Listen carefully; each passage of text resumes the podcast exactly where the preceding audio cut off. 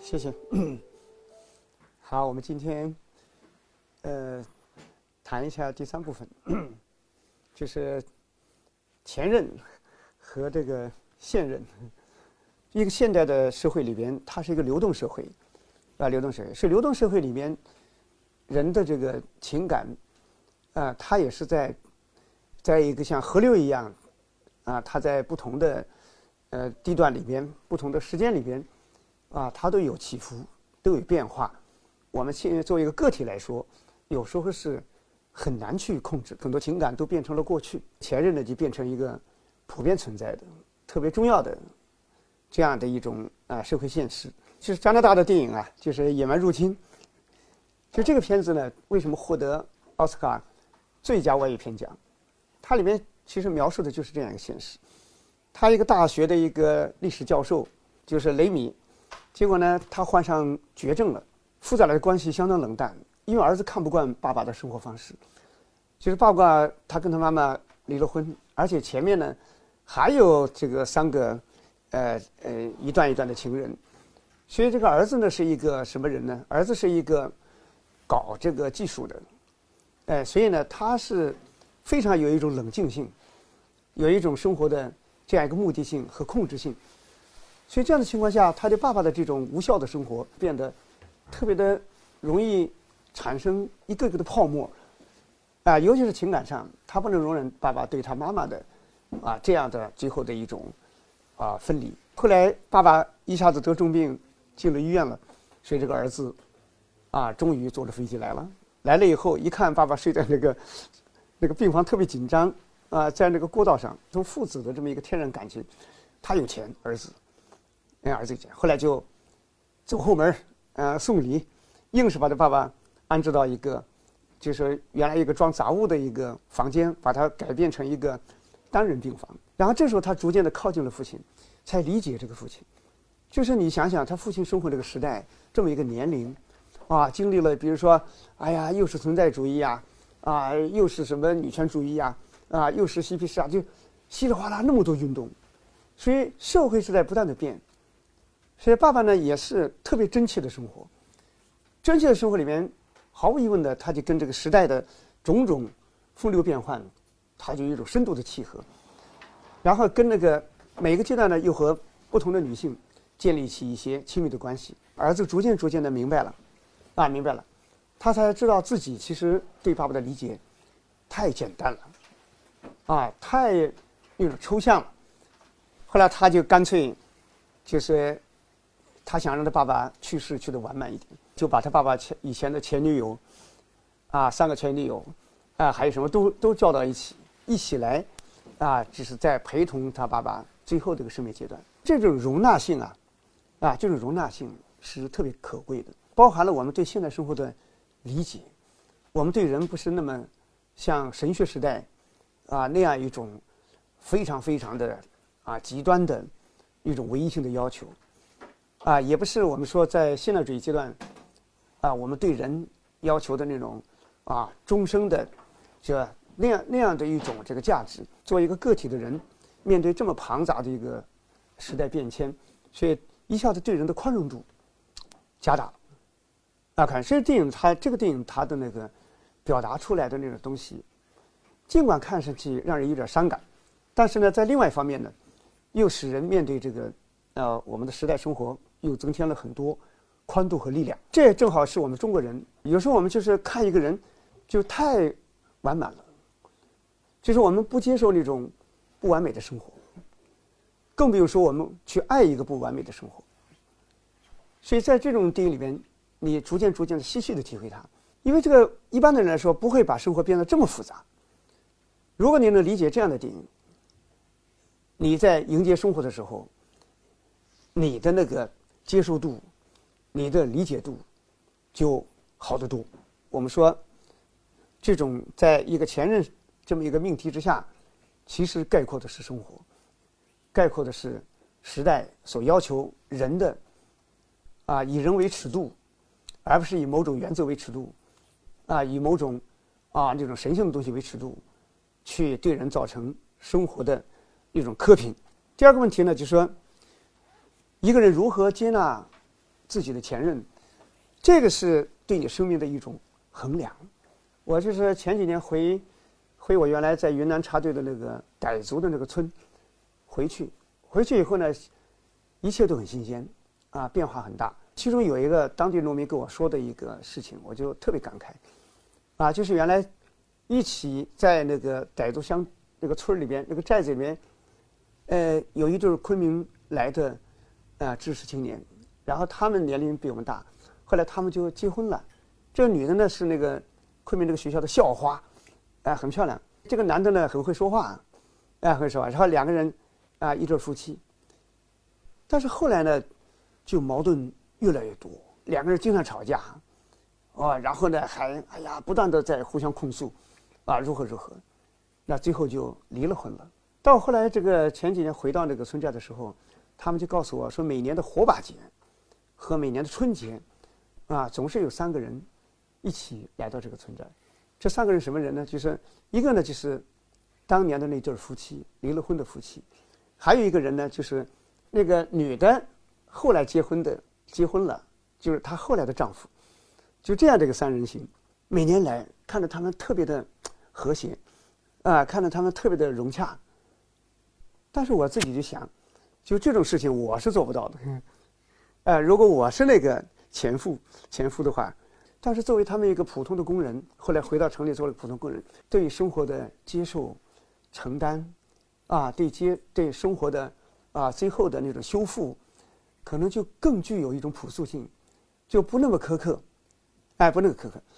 所以我觉得我们就深深的感到我们跟他们还是有不可比的部分，或者说是。比不上的部分，你能容纳这样的话，啊，你的生命就比较完整，啊，你就会对以前的走过，你就有一个非常非常有温度的，啊，这样一个保持，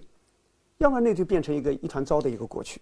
所以我们看文学里边也是这样。台湾我觉得特别朴实的一个作家，就是那个吴念真，就是吴念真的他的那个他的那个小说集，哎，我是特别喜欢看。其实我有时候给研究生都一人送一本。这些人那些事，里面收了大概有十五篇左右的，呃，他的短篇小说。但吴念真的这个他的这个小作品里面，很大一部分都是实际上相当于散文，是他自己的生命记录。但里面有一篇重逢啊，哎，写的很有意思。就那个出租司机原来还是个小老板，破产了，后来开出租，结果在这个在这个他当小老板的过程中，有一个跟他一起打拼的女友。非常辛苦，就是公司开始办的有点起色了，人的那个欲望和野心就放大了。放大之后，这个男人跟一个女客户打交道的时候，这个女客户有资本有钱，哎，而且呢会提供大量的啊订单。哎，后来这个人呢就就我们人人这个脑子啊，有时候他是他不是个太稳定的，实际上就是那种随机性很强。哎，本来跟女友关系很好，但是看到这么一个富女人。哎，他会提供这么大的商机和发展，啊！结果女人也比较热情，就两下一晃动，跟着那个妇女人跑掉了。他的女友就很伤感，最后呢就就分开了，再也没见到了。但是没想到，这个这个这个这个小老板后来跟着女人又又又关系又破裂了，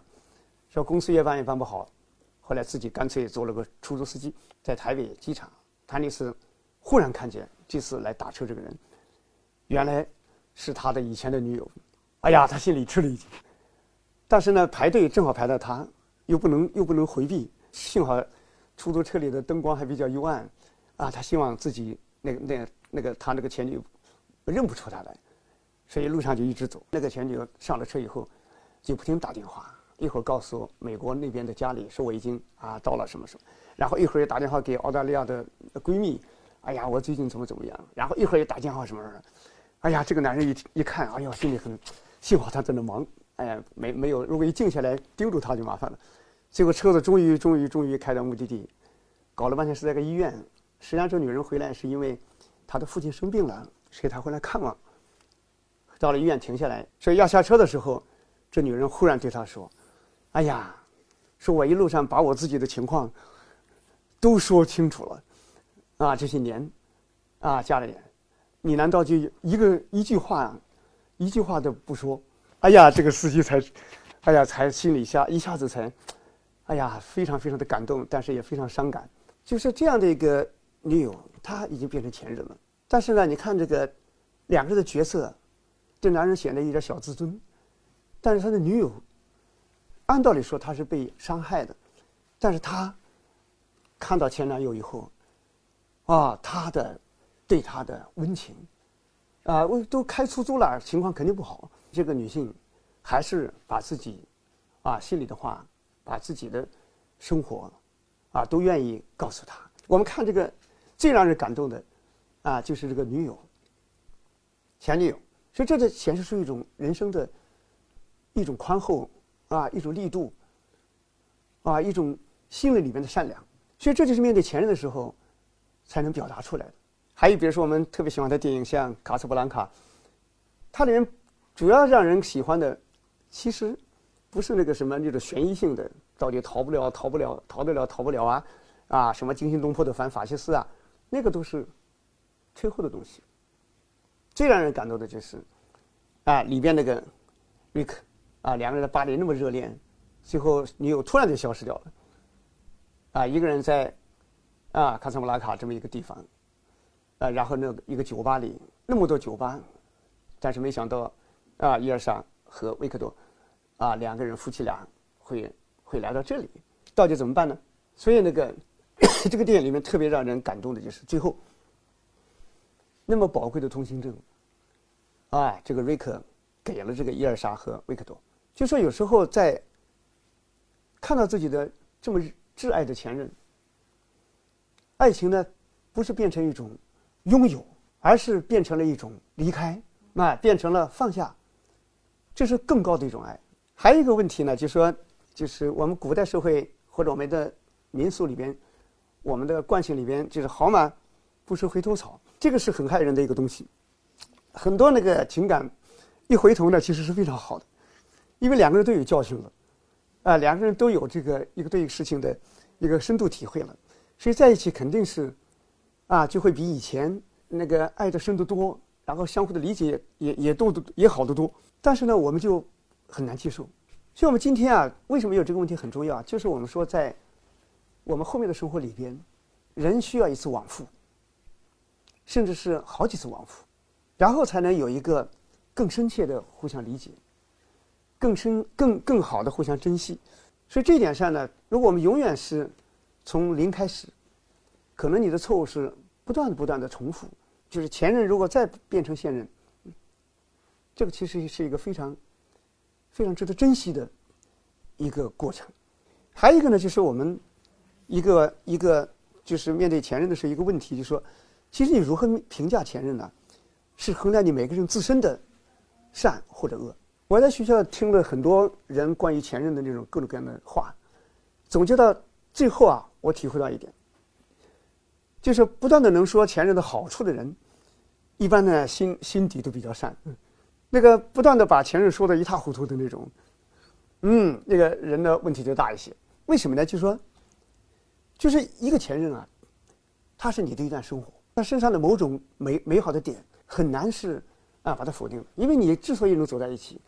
其实是里边总是有某一些对某一些点、某些东西，让你们走在一起，这是非常珍贵的。所以这个在这个阶段，就是说在这个阶段的时候，你们的相爱，实际上把你的心灵深处。生命深处的某些东西开放了，嗯，哎，打开了。但有些花你不可能让它一年四季全开，所以后来可能破败了，那也是一回事。但是那是你生命的过程的一个必必不可少的部分。所以这个时候呢，就说我们说，在一个人对对方的理解、对对方的感受，到底像向日葵一样，是感受热度、感受美好，那还是像一个啊非常纠结的啊那种荆棘一样的。啊，总是勾起一些刺痛的东西，所以这个也是一个很大的区别，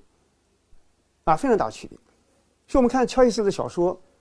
那个《逝者》，他这个短篇小说集十五个小说里面最后一个，我觉得那个里面写的很好。那个老人加布里埃尔，他参加一个舞会，本来是个非常喜庆的人夜晚，上场的时候呢，他在楼梯下面等他的妻子，这个啊格丽塔，结果格丽塔站在梯子上面，忽然站住，里边那个响起了一阵音乐。但是那个妻子脸上的浮出一种非常难忘，甚至很感伤的神色。后来下来以后呢，就加布里尔心里又有点惊异，但是又有点直觉，就回去坐在那个回去的马车上。后来他就问他，问问他的妻子，啊，说这首歌是不是啊为你，就是为你而写，啊，也是不是有有人为你而唱？结果他的格列塔一听，哎呀，心里边的哀伤，就说是，啊，说当年他是为我而死，就是一个年轻的时候，一个弹着琴，啊，非常爱这个格列塔，然后呢，大雪天。啊，自己还跑到那个格列塔楼下去弹弹唱吉他，啊，结果呢，最后大伤风、大感冒、肺炎死掉了。所以这个格雷塔一生啊就难忘这个人。所以今天听到这个音乐，哇，心灵深处就往日都回来了。这个加布里埃尔呢，就一下子坐在那个马车里面，一直到回到家里，最后睡下。啊，冬天的夜晚睡下，这时候呢，他看着旁边睡着的妻子，心里感到。就特别悲哀，就是想啊，就是这个一个人曾经为他而死，然后呢，就作为他的丈夫，这一生中扮演的角色是多么的可怜。也就是说，这个女人她心里一生中爱在爱着另外一个人，这种这种情感，加布里尔作为一个男人的情感，啊，这时候表现的是特别的痛切。但是这天晚上雪下的很大，整个四边寂静无声，只听着雪声在落，而这个时候呢，永恒打开了。加布里尔终究作为一个非常善良而且有智慧的一个人，他一辈子从来没从这个角度去看这个世界，而这个时候他忽然感觉到，这么大的茫茫宇宙，一个人生生死死，每个人在这个大生活里面，啊，都是一个微小的来来去去，每个人他都有自己啊的生活，有自己的心路，他都真实的在活着，从一个更爱更大的爱里边。啊，更大的对生命的这种理解里边，他忽然感觉内心里边一辈子跟这样一个女人在一起，这么真实的一个女人在一起，啊，这么有感情的一个女人在一起，哎呀，忽然觉得心里边想流泪，啊，非常的感动。那是在另外一个层面上拐了一个弯儿，一个大转换，然后呢，又理解了自己的妻子，也就是说，他再也不会想在妻子的心里把前任驱逐掉。然后自己去独享，啊，这样一份感情，所以这时候我们就他就超越了，就超越了那种拥有啊和失去，啊，超越了这种唯唯一的唯一性，啊，就有一个更大的对世界的爱，更大的对生命的爱。所以这时候呢，就说我们可以看到，就是这个加布里埃尔他的心灵深处的啊那种那那那样一种温暖。啊，就打开了。所以每个人都要过人生生命里面，每个人都要过很多关。有时候我们封闭在一个幸福里边，就以为幸福就是这样了。但是后来呢，才遇到一些意想不到，然后才能打破自己原来的那种啊那种封闭，打破自己固有的狭隘。当然也是，我们可以说也幸好有这样一次发现。这个加布里尔后来在凌晨血液的睡眠里边。后来去世了，所以他不是怀着怨恨去世的，啊，怀着这么一个宽大的，啊，这样一种这个情感，啊，最后去世了。所以这是一个，也是我们这如果因为前任而产生的人的一个提升。但还有一个问题呢，为什么我们今天这个社会有那么多的前任？有一个大问题在哪里呢？就是年轻的时候恋爱啊，他在人生的阶段里边，这个阶段不太好。你可以说又好又不好。这个阶段呢，在社会学上来说，是把它定义为一个蘑菇阶段。什么叫蘑菇阶段呢？就是说，你刚毕业，也没什么身份，也没什么影响，也没什么资源，你就像一个蘑菇，呃，在了一个棚里面，被放在那个阴暗的地方，随便你怎么生长，你长得起来你就很优秀，长不起来就溃败。年轻人正好年轻是恋爱的季节，但是正好又是个蘑菇时时期，所以这时候呢，就就会产生相互之间的很多期待和失望。就那个蘑菇看着就是个不像样子的，哎，不像样子，到底能不能最后长成一个，啊，很高大的一个什么，这都不知道。而这个这个时候呢，人人对自己的期许又很高，一高了的话，就说自己的期许和自己的现实就有非常大的差距。啊，所以呢，就是很多人看着就不太着调，就看着就不像一个这个，啊，有远大前程的人。所以我们看那个一些著名的作品都写这个问题。你像美国著名作家耶茨，啊耶茨，耶茨是善于写孤独的，但是他的那个代表作《革命之路》，《革命之路》里边，你看那个那个女的艾博，艾博是从学那个戏剧出身的，哎，后来和这个弗兰克认识，这个弗兰克呢是当过兵，二战末期当过兵，哎，然后呢因为当过兵而光荣，给了他很多光环，哎，后来呢上了个大学，出来以后他总觉得自己不一样跟别人。那么，艾博呢，实际上也是这样一个人，他觉得自己的追求也不一样，所以这两个人在一次酒吧的舞会上，互相一看到，交谈了没两句，就发现两个人啊非常对得上，后来两个人就结了婚，结婚以后要开始追求新生活，结果没想到呢，还没开始追求有孩子了。原来他们计划把这个孩子，啊再往后排好多年才才有，先要先要发展，结果没想到有孩子了，结果应对这个孩子，哎呀，结果那个埃博呢，实际上。他自己心里边到底要不这个孩子，那也是个也也是一个犹豫的问题，啊，一个问题。但是呢，弗兰克呢就明显的就不想要。但是这个女性就这样，我要不要是我的事，你说不想要，那就是太伤人心了，啊，就是这这这这两个之间就，啊，也也弄得很不高兴，啊，最后孩子生下来了，后来又生了一个，所以这个艾布呢一下子角色就被定位了，啊，女性一被定位，那她就没办法到社会上奋斗带孩子，那么这个弗兰克呢就一下子变成。在社会上打拼的人，但是他自己是到一个做那个计算机的那个什么公司里边，是他老爸原来的工原来工作的公司，所以就在那个中低层岗位上一直升不上去。一个很有能量的人一直升不上去，他就会充满了那种调侃性啊，就像我们今天的人啊，一说就是一多少段子，多少有多少这个调侃，他那些才华怎么都在这些地方呢？因为他的他没有地方施展，所以最后那个艾博一看这样不行。他一定要叫弗兰克跟他一起把房子卖掉，去巴黎，然后他去到联合国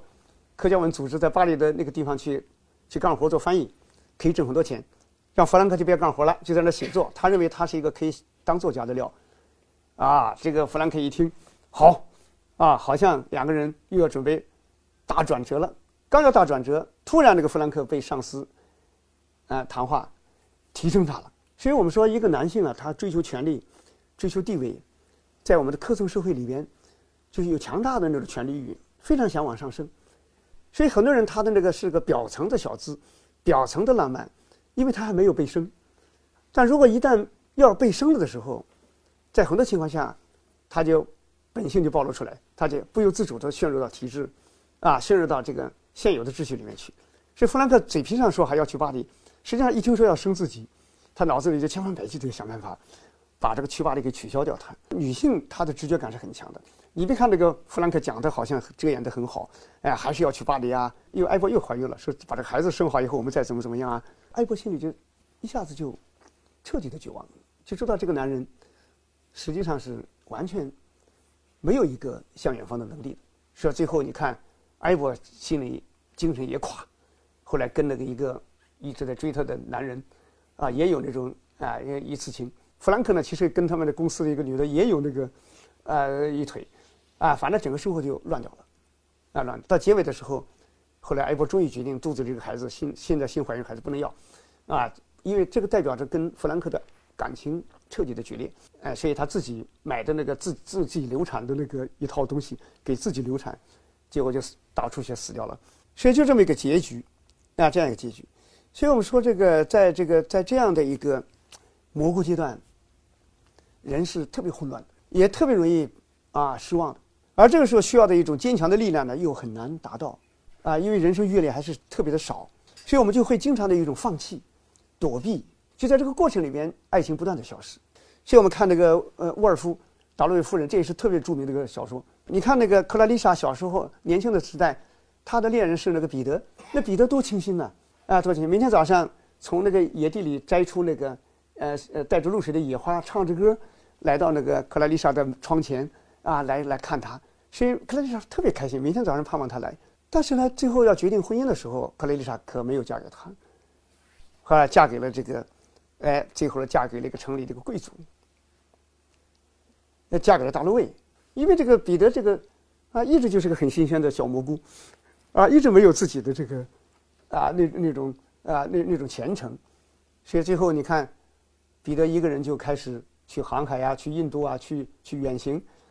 一直过了三十多年，都老了啊，五十多了。你看达洛维夫人那次，她举行一个沙龙聚会，彼得正好回伦敦，正好来看她，说他们俩在相见，曾经的恋人，三十多年以后见面。哎呀，就克拉克拉丽莎就特别，哎呀，特别的想知道他是一天怎么活、怎么生活的。那彼得一边坐下来，坐在沙发上，手里边拿着个折刀，哒哒哒，就是到处有旅行的人养成这个习惯。哎呀，这克拉丽莎一看他这个样子，心里面就觉得，哎呀，幸好当年没嫁给他。哎呀，他这个流浪汉、流浪汉的气质，客人都走光，自己他他自己把一盏一盏盏灯关掉的时候，他才感觉到自己的生活就像一个骷髅。不断的被那种时光的虫所吞噬，每一天都差不多，啊，他觉得如果当年如果是嫁给了彼得，啊，那生活是完全是另外一个样子，啊，那个世界的打开，这就是不一样的部分。就是我们说为什么有前任会出现，大部分发生在这种蘑菇时蘑菇时期，所以这个时期呢，他需要彼此需要特别大的支持，哎，特别大的相互的力量的输送，但是这个时候呢，又特别的不明白。哎，特别不明白，所以这个时候就会产生那么多的啊这种问题。所以我们最后可以说，在前任这个问题上，我们一定要珍惜，不要把它作为一个负能量存在。它是你生命中的特别宝贵的一段啊，特别值得珍惜的一一种存在。你只有珍惜前任，你才能相遇更好的现任。啊，这是一个人生生命不断向上发展的一个必然。哎，它是一个向前走的，啊，这样一个人生不断的自己获得新生的，啊，这样一个特别重要的这样一种这个我们自己的抉择。所以我们看这个台湾电影，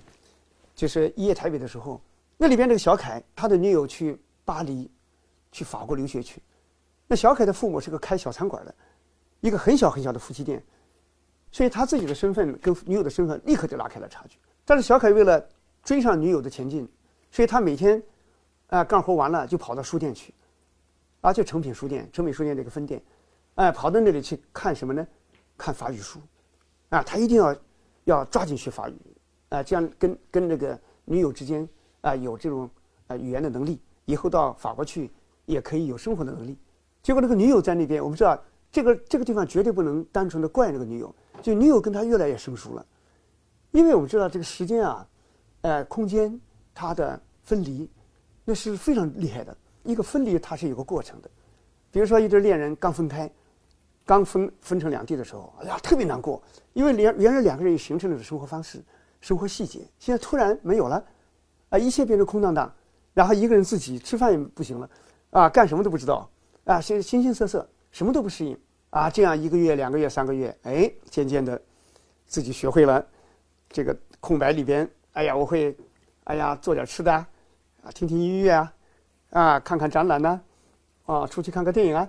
逐渐逐渐那些时间呢，就开始从空白里面开始活起来了。过上个过上个半年年吧，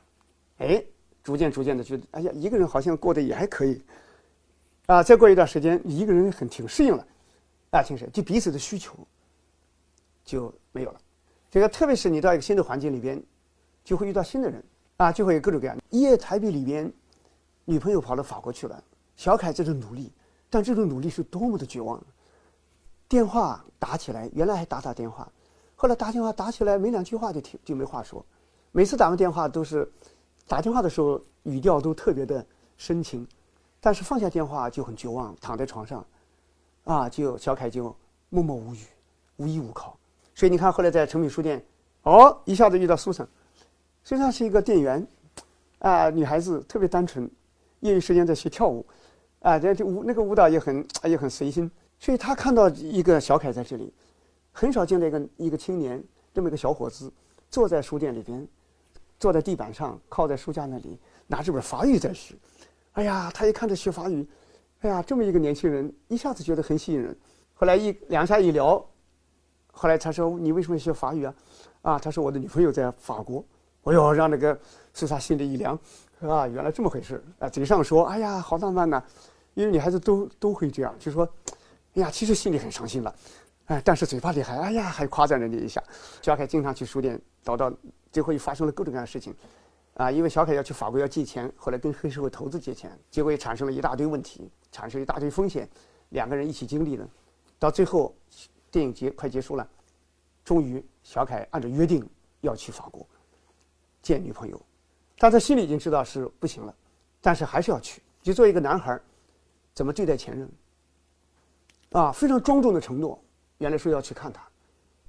还是要去。就这个苏珊呢，其实心里面就越发的特别的喜欢他的这种单纯，喜欢他的这种坚持，啊，喜欢他的这种人的这种内心的啊那种朴实。但是他在街头就重演了那一幕，原来是小凯送女友，现在变成了苏珊送送小凯，两个人就望着就默默无语。于此却不知道怎么回事，小心跑到法国，一下子两个人一见，哎，说不定那个女友一下子哎，又唤起往日，说不定又好起来了呢。那么这个对苏珊来说，也是一个特别伤心的事情。但是呢，小凯走的时候也不像那种不负责任的男孩儿啊，如果隔着纱窗，哎，放心，我还回来，那个就很庸俗了，嗯，哎，很庸俗。但是小凯一句话也不说，就默默地看了他，然后车就走了。后来那个镜头就非常好，苏珊回到自己住处，哎呀，一个人孤立孤孤零的，然后倒了杯水给自己，默默地走到窗前，外面的台北，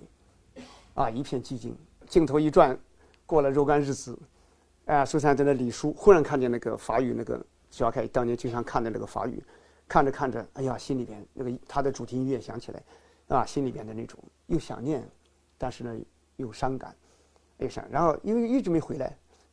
啊，这时候呢，镜头一转，哎，小凯出现了。如果我来拍的话，我很可能就在这个那咔停住。啊，他在那里，苏珊继续推着车，不知道回来没有，哎，回来。但是呢，我们中国电影这个特点，啊，一定要给人，呃，温馨的，呃，这种希望。所以小凯呼出现了，看着他从书架的那一头远远的看着这个苏珊，叫了苏珊一声，这苏珊呢没听到，推着往前走，结果。又走过一个书架，所以你看那个小凯又过来一个书架，再叫他，苏珊这下听到了，回头一看，哎，我觉得拍的很好。他不是说啊喜出望外，不是的，哎呀，就是心里非常高兴的，这脸色是非常生气的，看人看了这一眼，然后继续推着自己走，把那个小凯挤了一下，不知道怎么回事，再叫他，然后那个苏珊憋不住的笑，啊，才笑起来。小凯对前任的那么珍惜，啊，那么珍惜，然后呢，对他来说是那么艰难的。一个心路历程，啊！但是他保持了自己的纯度，所以后来跟这个苏珊的交往，是跟那个原来的女孩子是完全不一样的，没有花言巧语，但是呢，都是那种寻常里边，把整个心放出来，啊，两个之间的那种、那种、那种深切的、那种互相的关切。这个电影我觉得在中国电影里边，啊，拍的是相当不错的，知道怎么去面对情感，面对自己生活的变化。哎，生活变化，这正是我们说不需要人太成熟，但是呢，只需要人纯净，哎，就能做到。所以我觉得这个是在前任的这个，哎，后任的这个，哎，现任的这个问题上，嗯，其实有这么多我们要特别特别的去啊用心，特别特别的去打开的这些部分，就是这一部分，嗯，嗯，嗯。